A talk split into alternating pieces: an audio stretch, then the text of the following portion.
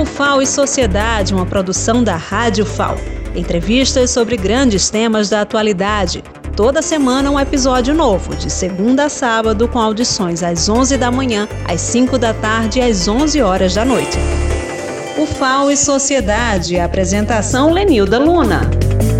Olá, ouvintes da Rádio FAO. Hoje estamos recebendo aqui o professor Cícero Alexandre Silva, do campus das Engenharias e Ciências Agrárias, o SECA. E é um professor que trabalha muito com nutrição animal, com rejuvenescimento dos solos e tem também uma grande atenção à agricultura familiar. Professor Cícero, muito obrigada por sua presença aqui hoje e o senhor poderia falar das pesquisas que o senhor está desenvolvendo no momento, principalmente relacionadas a isso, a recuperar nossos solos, a projetar mais a agricultura familiar em Alagoas? Bem, de passagem aqui pela universidade, eu vim resolver alguns problemas e fui abordado para vir até o estúdio para dizer alguma coisa sobre o que a gente faz. Eu sou do Centro de Ciências Agrárias, da, do campo das engenharias, como já foi dito, e tenho algumas linhas de pesquisas e também atividades de atendimento ao público em geral. A linha de pesquisa que a gente se envolve recentemente é pó de rocha, ou pó de pedra, ou farinha de pedra, que é um assunto muito palpitante, é um assunto que hoje está em moda no país, onde o estado de Goiás, o estado de Minas Gerais, São Paulo, Paraná, começaram a desenvolver trabalhos no sentido de recuperar os solos. Por quê? Os nossos solos são milenares.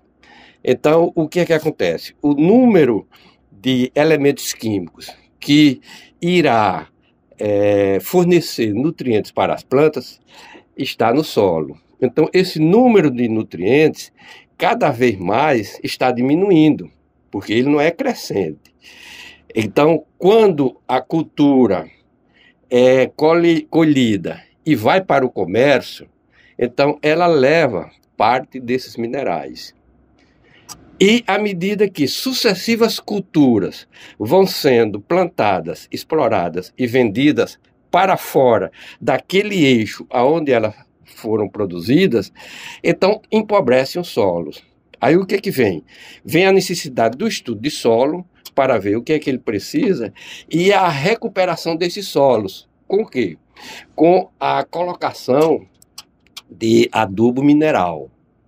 O adubo mineral é aquele adubo que, apesar de vir na natureza, mas ele é trabalhado em laboratório no sentido de concentrar para que diminua o custo da translocação dele para o local em que ele vai ser usado.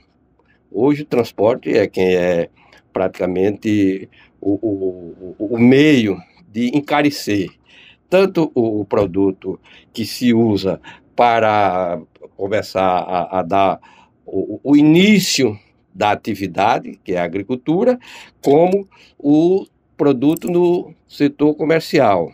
Por quê? Todo esse sistema precisa de três coisas, precisa passar pelos três segmentos: o primário, o secundário e o terciário.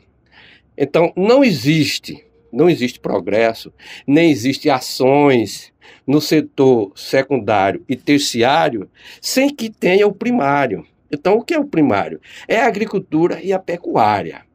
Então, a agricultura e a pecuária são responsáveis para produzir os meios que irão ou para a indústria de transformação para depois ir para o comércio, ou então ela pode diretamente passar do setor primário para o terciário, para o comércio. Mas, para que isso aconteça, é necessário que a gente cuide do setor primário.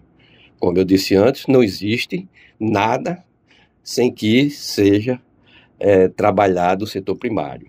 Então, e o setor primário está todo ele apoiado no solo.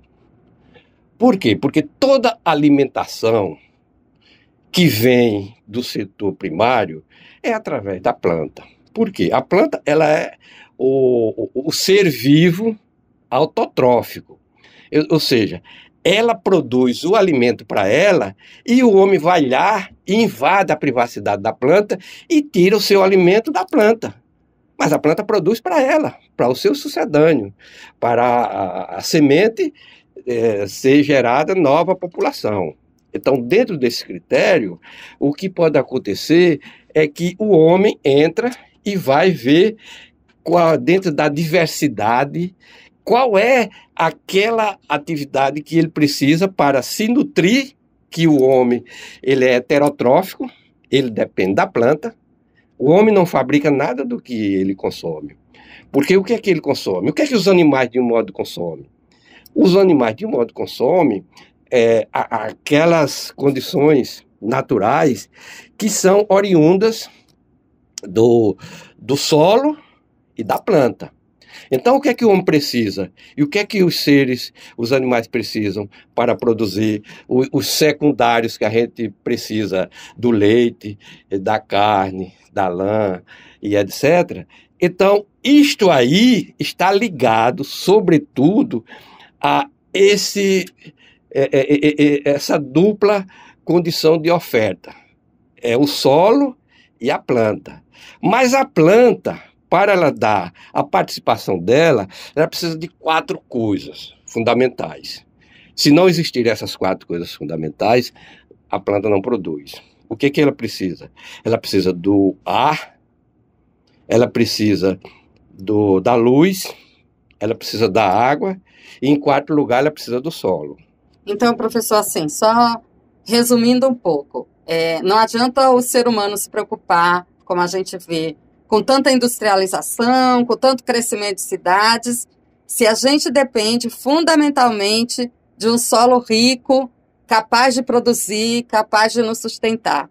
Então, o senhor se preocupa com a forma como hoje a gente pensa e se relaciona com esse solo, com a terra? Porque, por exemplo, a liberação de agrotóxicos e é, também a pulverização de agrotóxicos nas, nos aviões tem causado hoje muita preocupação né, em pessoas que como o senhor, lidam com agricultura familiar, com agroecologia, com produção e com rejuvenescimento dos solos. É verdade. Se a gente tem um solo rico, se a gente tem uma planta geneticamente bem cuidada, então essa planta já oferece uma resistência natural aos seus agressores, sejam eles pragas ou doenças. Então, a planta bem nutrida já oferece uma certa resistência. E para completar isso, a gente tem dentro da própria natureza plantas que são responsáveis por aquela é, é defesa de uma doença ou de uma praga que aconteça. Por que isso? A planta ela no seu desenvolvimento, ela sempre tem um, a produção de flavonoides. O que são flavonoides? São moléculas químicas que servem para a planta terem como proteção. Então, quando o agressor vem, seja ele uma praga ou uma doença, então ela produz determinada substância química que afugenta aquele ser. Então, o que é que se pode fazer? Pega aquela planta, aproveita aquela oportunidade, pega aquela planta, faz o extrato e trata uma outra planta que não tem aquele flavonoide. Então, isso é uma maneira de que a gente fuja um pouco da colocação exagerada de agrotóxicos, é, de defensivos de modo geral. E quanto ao solo, o que ocorre, e o solo, ele é uma dávida da natureza. Todo solo é originária, é originário de rocha. Na natureza existem três tipos de rochas primárias. É a rocha que a gente chama ígnea, metamórfica e sedimentar. Então, só existem esses três tipos de rocha. Agora, existem os minerais que estão dentro de cada uma. Os diversos minerais de, que a gente vê por aí, calcário, diamante, é, é, é, quartos, feldespato, bica, tudo isso são secundários, mas os primários são essas três rochas. Então, essas três rochas são as rochas que originaram o solo. E dentro desses solos, tem, dessas rochas, tem todos os minerais que existem na natureza. Porque se um mineral foi é, descoberto, é porque ele já existia na natureza. Então, dos 105 elementos químicos da natureza, que toda a alimentação vem da, do, do, do átomo, e do átomo que se combina para formar a molécula, e a molécula é absorvida pela planta para fazer o seu metabolismo e dar aquilo que a gente precisa. Então, a, a, o solo tem tudo isso. E o, o bilhões de anos que o solo foi naturalmente transformado, esse processo que a gente chama o processo de transformação, então é, essa rocha se abriu e forneceu isso para a, o, o, o solo e ficar à disposição da planta. Porque é a planta que vai fazer a, extração dele para transformar naquilo, metabolizar naquilo que a gente precisa. E esses solos, com o tempo, é, vão empobrecendo. Por que eles vão empobrecendo? A quantidade de nutrientes que tem nele é estática, não muda. Agora, com o tempo, com a penetração do homem, esse material vai sendo alterado. Por que esse material vai sendo alterado? Parte dele pode, é, por questões de, de, de, de, de, de agressividade, de não procurar é, é, pedir à natureza licença para poder entrar, porque quando a gente entra com tecnologia, a gente está fazendo o quê? Pedindo licença à natureza para fazer aquilo que ela sempre faz e que não agride. Mas determinados setores, por questões econômicas, não levam em consideração isso. Então, parte desse material pode ser perdido, pode ir embora para os rios através da erosão, e parte a grande maioria, é absorvido pela planta. Aí o que, que acontece? Qual é o desequilíbrio que vem? Ora, se é estático a quantidade de nutrientes que tem no solo, e eu planto, a planta retira, e isso vai para o comércio, então aqueles elementos não voltam mais. Então, à medida que vai tendo sucessivas colheitas, quantidades maiores vão sendo absorvidas e o solo vai ficando pobre. Existe alguma coisa quimicamente na, da natureza que se equilibra. Quando vem o desequilíbrio, então vem as catástrofes. Então a gente procura equilibrar o solo, trazendo de fora o que? Nutrientes. Adubo sintético, altamente concentrado, e que vem para, para preencher alguma coisa, mas também deixa alguma coisa dependente, alguma coisa ele, ele desequilibra.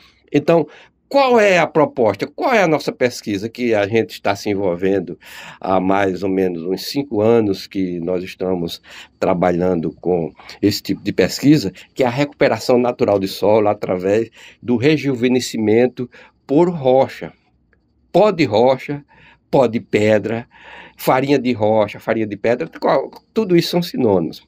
Então, o que, é isso? A natureza gastou bilhões de anos para produzir o solo. Mas o homem pode produzir esse solo em fração de horas. Em fração de horas, ele faz o trabalho que a natureza faz. Porque para a gente produzir solo, é preciso que tenha, em primeiro lugar, a rocha-mãe. Em segundo lugar, o clima. Em terceiro lugar, o relevo. Em quarto lugar, precisa da microbiologia. E em quinto lugar, a transformação, ou seja, é, deixar esse solo numa granometria, num tamanho de partículas que cada vez mais seja útil para a planta. Ou seja, o que é útil para a planta? Quanto menor o tamanho da partícula, mais útil é para a planta. Então, o que, que a gente pode fazer? É, aproveitando a oportunidade da produção de brita para a, a, a indústria de construção. Então, na, na, no momento em que as máquinas estão produzindo a brita, está sobrando um pozinho, está sobrando partículas menores que não, não são usadas pela, pela, a, pela indústria, pela, indústria pela construção que são partículas muito pequenas. Então, são essas partículas que indiretamente são iguais ao solo. Então, a gente pega essas partículas, vai para o laboratório, analisa, depois vai para o campo e aplica isso no campo. É como se fosse um solo novo. Um solo que vem com energia, vem com nutrientes e vem com uma, uma possibilidade de oferecer à microbiologia do solo um trabalho de rejuvenescimento. Isso é o que a gente tem visto. Nós já estamos com cinco trabalhos científicos dentro desse contexto na, na cultura da cana-de-açúcar porque é a única cultura que dá apoio a gente fazer essas pesquisas. Como a gente não tem financiamento dessas pesquisas, nem a universidade, nem o governo, órgão nenhum financia, então a gente pega e a ajuda da usina, a usina dá o material que a gente precisa, dá a mão de obra, dá a cana, dá as máquinas, e a gente, com os alunos, vai no campo e monta. Não existe financiamento, não existe dinheiro. A gente não cobra dinheiro da usina, e nem tampouco eh, tem dinheiro para comprar a matéria-prima. A gente vai nessas britas, hoje aqui em Alagoas, a gente tem seis, seis unidades produtoras de britas indiretamente de pó de rocha. É, quatro de, cinco delas cinco delas é, são da construção da brita e apenas uma que faz exclusivamente pó de rocha. Professor, é bem interessante, então, e é um trabalho que o senhor, apesar de, dessa parceria mais com as usinas, mas o senhor faz também questão de compartilhar e encontros com cooperativas, produtores agrícolas. O senhor falou que esteve recentemente num encontro em Arapiraca, ou não, foi Delmiro, onde foi? Foi Delmiro, né? Sobre alimentação escolar a partir da agricultura familiar. Como foi esse encontro? O que o senhor discutiu lá? Esse encontro surgiu através da Unicafs. Unicafs é, é uma cooperativa que, co, que co, congrega as cooperativas de Alagoas, em torno de 42 cooperativas estão ligadas a ela. Então, a Unicafs faz o trabalho político de conseguir meios para que essa atividade das cooperativas sejam é, visi, vi, visibilizar, visivelmente vista pelo, pela comunidade e pelo governo. Então, as prefeituras procuram as cooperativas e as cooperativas, através da agricultura familiar, que é um, um, tipo de atividade que precisa dar ajuda. Nós temos ajudado com análise de solo gratuitamente para que esse setor vá, orientação, e vamos cada vez mais penetrar porque é a saída. Então, é, essas, é, essas cooperativas fornecem o alimento para a prefeitura, a prefeitura paga através de verba aí, que eu não sei de onde vem, e aquece. Por que surgiu isso? É, no, no mês de, de janeiro, houve um encontro na cidade de Batalha, aonde a Udicafes reuniu as cooperativas para discutir o, o plantio do milho. Está chegando agora o inverno, então é preciso plantar milho. Alagoas hoje consome na faixa de 450 mil toneladas de milho por ano e hoje produz na faixa uh, de 75, uh, não, não chega a 100 mil toneladas, ou seja, praticamente 25% do que precisa é que é produzido por Alagoas. Mas houve assim uma expansão muito grande de, de, de plantios de milho, no, principalmente no sertão, então, a Unicaf está querendo ver se chega pelo menos às 150 mil toneladas, que já chega mais próximo de 30% do que o Estado precisa.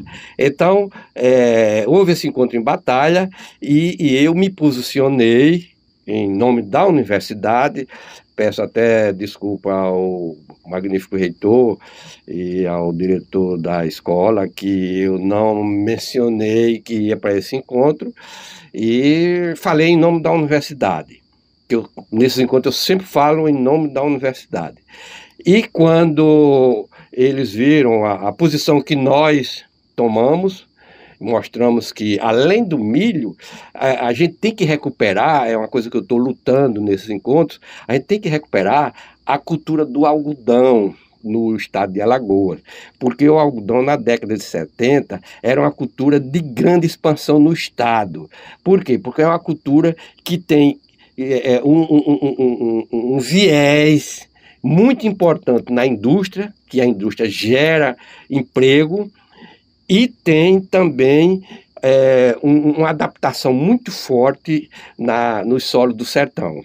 O algodão não precisa de tanta água, é, o período de chuva no sertão é muito curto, três meses, quatro meses, e o algodão se adapta muito bem. E na indústria, o algodão tem duas coisas importantíssimas. Primeiro é a produção do óleo.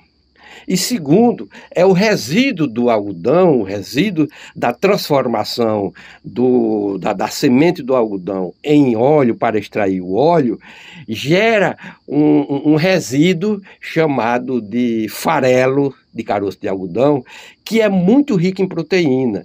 O farelo do caroço de algodão tem em torno de 38% de proteína. Hoje, toda a nossa agricultura, a gente precisa é, de, de, de, importar proteína de, de fora. De onde vem a proteína? Só vem da soja. É, a soja tem 45% de proteína. Muito bem, tem 45% de proteína, mas é muito cara. A soja vem do Mato Grosso, vem de Goiás, vem do Paraná, e a gente pode produzir uma fonte que substitui muito bem a soja e com outros ganhos que o algodão tem uma quantidade enorme de minerais que são essenciais para o animal, e a gente já diminui na parte do sal mineral, e também é, uma outra pesquisa que nós fizemos, que no, no sertão de Alagoas, é, tem duas coisas, né? A água do sertão de Alagoas é uma água que não é não, não presta para o consumo. É uma água que a gente chama salobra, então, nós fizemos uma pesquisa e vimos que todos os sais minerais que o animal precisa existem na água, da água que é rejeitada. No caso, eu fiz essa pesquisa em Batalha, tem o rio Ipanema, e também tem a água subterrânea toda a água que vem do subsolo lá do sertão, através da, da, da, da, da extração de poços, é preciso que faça um dessalinizador. Então, isso gera sal para substituir o sal mineral, que é caro. Hoje um quilo de sal mineral custa na faixa de quatro reais. Então a gente tem uma coisa de graça que a própria natureza dá. Então nós fizemos isso, juntamos ao sal, então já resolvemos. Estamos à procura de resolver o problema da proteína, por quê? É, da proteína e, e, e da energia, porque na alimentação nós podemos é, é, elencar cinco componentes indispensáveis, e só são eles. É, o sal mineral, é, a vitamina, a proteína, o açúcar e a gordura. Logo, o sal mineral, a gente já tem pesquisa lá que mostra que da água rejeitada, a gente fala sal mineral. A proteína, a gente está à procura do caroço de algodão para fazer a proteína, que tem 38% de proteína. Estamos já é, com, com um, desenvolvimento enorme, e esse ano, graças a Deus, o inverno vai ser bom, e nós vamos, eu, eu acredito que nós vamos alcançar 150 mil toneladas de milho. Então, temos o milho, que é o, o, o terceiro componente. E o açúcar e, e, e, e a, a, a, fibra, isso a gente vai buscar. Inclusive, a gente tem um trabalho, nós, nós fizemos uma ração para gado de leite, tudo isso voltado lá para a cidade de Batalha, onde a gente desenvolveu uma ração que ela é rica em tudo, e tudo isso vindo de quê? Dos resíduos da cana-de-açúcar. A gente pegou a torta de filtro, que é o resíduo da, da, da fabricação do açúcar. A gente pegou o, o melaço, que é um, um resíduo da fabricação do açúcar. A gente pegou o bagaço, que é outro resíduo. A gente pegou o, um, uma levedura, que tem em torno de 30% de proteína, que é um resíduo da fabricação do álcool que também é uma unidade anexa à usina, e essa levedura tem 30% de proteína, e é um, um, resíduo perigoso jogado fora, porque se ela passar dois dias é, estocada, ela apodrece.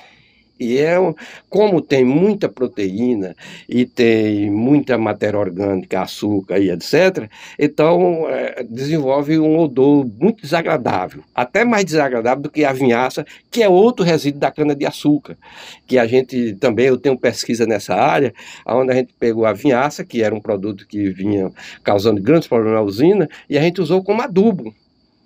Hoje a vinhaça é mais importante do que o próprio álcool. Por quê? Porque ela fertiliza o solo e a cana dá uma produção mais econômica, porque evita principalmente a colocação de potássio, e essa cana vai, vai fazer, é matéria-prima para quê? Para o álcool e para o açúcar. Então, se o álcool depende da cana e a cana depende da vinhaça, então, na minha opinião, a vinhaça é mais importante do que o álcool. Pois é, na natureza tudo se transforma, né, professor? Tudo pode ser reaproveitado. Já dizia o Lavoisier. Lavoisier. então, no dia 3 de abril, o senhor vai também, de novo, conversar sobre essas pesquisas, apresentá-las aos produtores em Arapiraca, as cooperativas. É, dia 13 vai ter o um encontro em Arapiraca e nós vamos, em nome da universidade, é, naturalmente que é, é, essa é a nossa preocupação, e eu vou procurar um espaço, se me for dado um espaço oficial, tudo bem. Se enxergarem que a universidade deve estar lá participando e dando a sua opinião, bem. Se não, na hora que colocar a palavra em público, eu vou usar a palavra. Por quê? Porque o encontro lá é sobre pó de rocha. E pó de rocha, como nós mostramos antes, nós temos pesquisa com cana-de-açúcar, temos quatro pesquisas com cana-de-açúcar, usando o pó de rocha como remineralizador, como recuperador do solo, é, combinando com adubo químico, e já estamos com um projeto para fazer mais oito pesquisas com, usando, porque dentro dessas pesquisas a gente descobriu algumas coisas que precisa a gente se aprofundar. Então, é, as pesquisas que nós mostramos são pesquisa primária. Então, dessas pesquisas, a gente viu que outros outros, é, é, outras oportunidades devem ser pesquisadas. Então, eu vou pedir o apoio das usinas ou de algum produtor que tenha condições de me fornecer, principalmente a área. O resto a gente se vira e, e consegue é, é para produzir. E vamos em Arapiraca discutir esse assunto, é, que é uma, uma cadeia que vai fazer parte da cadeia produtiva justamente da agricultura, não só é, da cana-de-açúcar, mas do milho, do, no caso de Arapiraca, do tabaco, é, no caso do sertão, é, eu que vou mencionar o algodão, a palma, todas essas culturas vão ter necessidade de ter esse aporte que o pó de rocha deve dar. E nós vamos é, também aquecer um assunto que está muito recente, e o SEBRAE e a Federação da Indústria e a universidade, a minha surpresa é que a universidade faz parte desse contexto, é, estão preocupadas, é, essas, essas unidades estão preocupadas em fazer um trabalho justamente nessa, nesses dois campos, no campo agrícola e pecuário. Então, eu fui informado e fui procurado para falar sobre isso, e agora eu vou dar uma extensão desse assunto. Não, não tenho a autoridade de falar muito profundamente, porque não me foi dada, mas pelo menos da, da parte que eu, eu fui abordado para falar, eu posso falar, porque é, é, é a ideia minha. Então, a ideia minha é pegar essa pesquisa de pó de rocha, que é o que a federação está interessada em fazer isso, porque em Alagoas surgiu um, uma outra atividade agrícola que está tomando espaço, inclusive da cana-de-açúcar, que é eucalipto. Então, eucalipto para transformação em celulose. É verdade, a gente já vê essa mudança na paisagem quando você vai por aí pelo interior de Alagoas, né, onde era cana-de-açúcar, hoje vê os eucaliptos. Está invadindo. E com a crise que houve, o setor sucalcoleiro tinha é, uma produção de 25 milhões de toneladas de cana por ano, numa área de 425 mil hectares, e hoje, hoje, nós estamos, nós passamos por, por caminhos piores fechamento de usina. Nós chegamos de 28 usinas que tinha, chegamos a 13. Hoje nós já estamos na faixa de 17 usinas. Então, dessas 25 milhões de toneladas que a gente produzia anualmente, que a cultura canaveira extraía do solo, hoje está redundando em 17. Praticamente é, 10, 15% se desapareceu. E hoje a gente está cultivando aí em torno de 380 mil hectares, passamos de 420 para 380. Por quê? Porque houve assim, uma política que o governo implantou no preço do álcool, no preço do açúcar, e houve esse resfriamento. Então, a, a cultura do, do eucalipto invadiu o espaço que foi é, gerado por o desinteresse das unidades em produzir cana, então foi ocupado com a cultura do eucalipto e com um, um, uma chance de aumentar. Então, com isso, a Federação da Indústria, que foi a pioneira a introduzir isso no Estado, está preocupada e, inclusive, foi nos procurar para saber o que é que tinha nessa área, porque em Alagoas não tem pesquisa de campo. É, existem algumas pesquisas em laboratório, mas pesquisa de campo, só o nosso trabalho é que foi feito trabalho científico, porque uma coisa, o que acontece muito, é pessoas dizerem que estão pesquisando é, assunto tal, mas é, estão fazendo uma observação. Então, pegam uma área sem aquele produto e outra área com o produto, e diz que está fazendo pesquisa. Isso não é pesquisa. Pesquisa a gente tem que seguir os critérios da, da estatística, porque é a estatística que vai falar matematicamente por aqueles valores, não é a minha visão.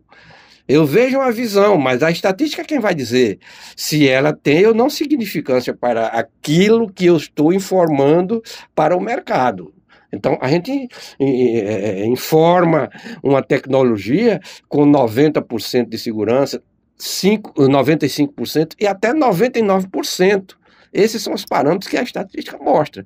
Então, quando a gente tem uma garantia disso, a gente vê. Por exemplo, eu encontrei nessas pesquisas com pó de rocha, algumas coisas interessantes.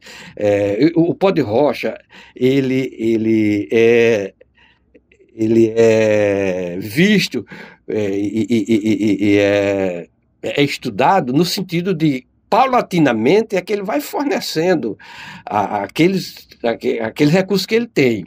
Então, nós vimos que na no, no, na primeira colheita da cana-de-açúcar, ah, não, não deu resposta estatística nenhuma. Então, tanto faz o, o, o, a, a, planta que eu botei o pó de rocha, como a que eu não botei. Deu o mesmo valor, estatisticamente, naturalmente. Quando veio a segunda folha, já deu resposta, já mostrou que alguma, alguma dose de pó de rocha já deu mais do que o que não tinha. Se viesse a terceira folha, que não veio, infelizmente a usina precisou da área e usou a área, é que o nosso projeto era para cinco anos, mas ela com dois anos usou a área e nós não continuamos a pesquisa. Mas na segunda folha já deu, e daria uma resposta maior na terceira, na quarta e assim por diante. Professor, então, são pesquisas que têm uma relevância grande, não só na academia, mas para a sociedade alagoana, para a produção aqui em Alagoas, para os agricultores e para a pecuária. E é fundamental que a universidade tenha essa relação direta com a sociedade. Né? A UFAO existe para isso, para fornecer conhecimento que pode ser aplicado socialmente. É, eu, como um lutador, como um, um, um, um pesquisador com minhas limitações, é, tenho a levar isso para a sociedade é, em nome da universidade. Trago no bojo das minhas informações que é a universidade. Não, não sou eu, Cícero Alexandre, quem está fazendo isso. Quem está fazendo isso é a universidade não importa se ela achar que eu estou fazendo errado, venha e me diga, não fale mais em nome da universidade, eu vou falar meu nome. Mas se não, se ela abraçar essa causa, a gente vai fazer um trabalho revolucionário nesse estado. É pequeno, é. O nosso laboratório é, não um nome, não sou é, pessoa de destaque na sociedade científica, mas tenho feito o meu trabalho. E esse trabalho eu vou fazer com afinco, com a ajuda dos alunos e que, naturalmente, A hora é agora. Ou a gente faz isso, ou a gente vai pagar um preço maior lá fora. A gente está pagando aí. Nós não sabíamos, quando nós começamos a, a, estudar o pó de rocha, há três anos atrás, porque a cultura da cana-de-açúcar é o seguinte: é, é um ano para um, uma, uma colheita. Então, eh, nós começamos há três anos atrás para conseguir duas, duas folhas. Então, é, nós não sabíamos que nós íamos chegar aí. Nós o quê? precisamos de fósforo. De onde vem o fósforo? Da Rússia. A gente precisa de potássio. De onde vem o potássio? Da África, de Marrocos, da Tunísia. É, precisa de nitrogênio. Vem do Canadá, vem da, da França. É, então, a gente precisa. Hoje, eu, eu tive é, faz daí uma certa é, reflexão sobre o pó de rocha. Por quê? Porque o pó de rocha faz essa revolução tão grande no solo. Então eu fui encontrar isso, veja bem, hoje o país que mais tem pesquisa e desenvolvimento e avanço no estudo de pó de rocha se chama a China. O segundo país do mundo é a França o país, eh, o Brasil nem está nessa lista aí. Mas nós encontramos o seguinte: a, a planta, a planta, ela, como nós mostramos aqueles quatro segmentos, o sol, o ar, a água e os nutrientes, mas tem um negócio muito interessante no pó de rocha. É, o pó de rocha que faz parte dos nutrientes que tá, estão no solo, o pó de rocha, é, a, a, a planta, é, 98% do que é a planta, sabe de onde vem? Do ar. Olha só. 98%. Se nós temos, por exemplo, um, uma tonelada de cana, mil quilos de cana, 980 quilos vem do ar. Surpresa maior ainda. Sabe quem é que faz todo esse trabalho? A coisa que mais é combatida hoje, está em moda, é um veneno, é o gás carbônico. O gás carbônico é responsável por esse desequilíbrio do, do, do da, da, atmosfera, é, do aquecimento global. Então, 98% vem da atmosfera e o responsável por isso, quem é? Gás carbônico a planta tem uma usina de transformação do veneno em alimento para ela e para a gente. O mesmo gás carbônico que ela tira da natureza, ela faz aquele açúcar que a gente consome. Ela faz a proteína que a gente consome dentro da planta. A fisiologia da planta faz isso, esse milagre da natureza. Apenas, apenas é, 1,5% vem dos minerais. E pé, pasme, pasme, esses minerais, esse é que é o mais importante é, na, na natureza, o que é mais importante? A planta, ela precisa de é, quatro segmentos dentro dos minerais. Não é do global. O global que nós falamos, a, a luz e a água e os minerais. Agora, dentro dos minerais tem quatro segmentos. Desses segmentos, até hoje, o homem só tem estudado três. Um deles é coisa recente, é coisa de 8, 10 anos. Quem descobriu isso? A China. A China foi quem descobriu. E esse é o segredo do pó de pedra. Esse é que é o segredo do pó de pedra, o segredo maior. Então, qual é esse segredo? É, desses elementos todos, é, a gente divide, a, a ciência divide em macronutrientes, é, mega, perdão, meganutrientes, macronutrientes e micronutrientes. Os agrônomos sabem disso, os agrônomos, biólogos. Então são esses três. Recentemente foram descobertos nano nanonutrientes.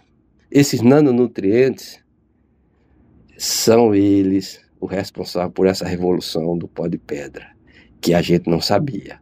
São 15 nanonutrientes, ou seja, a, a natureza dá 3 meganutrientes dá 6 macronutrientes, em torno de 10 a 12 micronutrientes e 15 nanonutrientes. Quem está estudando muito isso, muito profundamente, eu estou começando a me aprofundar agora, eu acho que isso é notícia que muito pouca gente sabe hoje, no Brasil e no mundo, é, desses nove nanonutrientes. Então, nós estamos estudando. E quem, quem, quem foi que descobriu tudo isso? Quem é que faz tudo isso? A China. A China descobriu que esses nanonutrientes ele coloca na semente Resultado, tem ganho só por causa disso, de 20% na produção final e elimina pragas e doenças que dão na semente. A semente já vai para o solo, que eles chamam vacinada. Muito então bem. veja como são as coisas, né? Como é a natureza, né? Muita coisa para descobrir. Nós agradecemos hoje os compartilhamento desses conhecimentos que o senhor nos proporcionou voltará aqui outras vezes, porque a gente vê que ainda tem muito assunto para discutir. Mas por hoje nós agradecemos a sua participação no programa Faz Sociedade. Eu volto aqui para falar sobre nutrição animal, vegetal e humana. Muito obrigada, professor Cícero Alexandre. É isso. Encerramos por aqui o programa O Faz Sociedade. Até a próxima semana.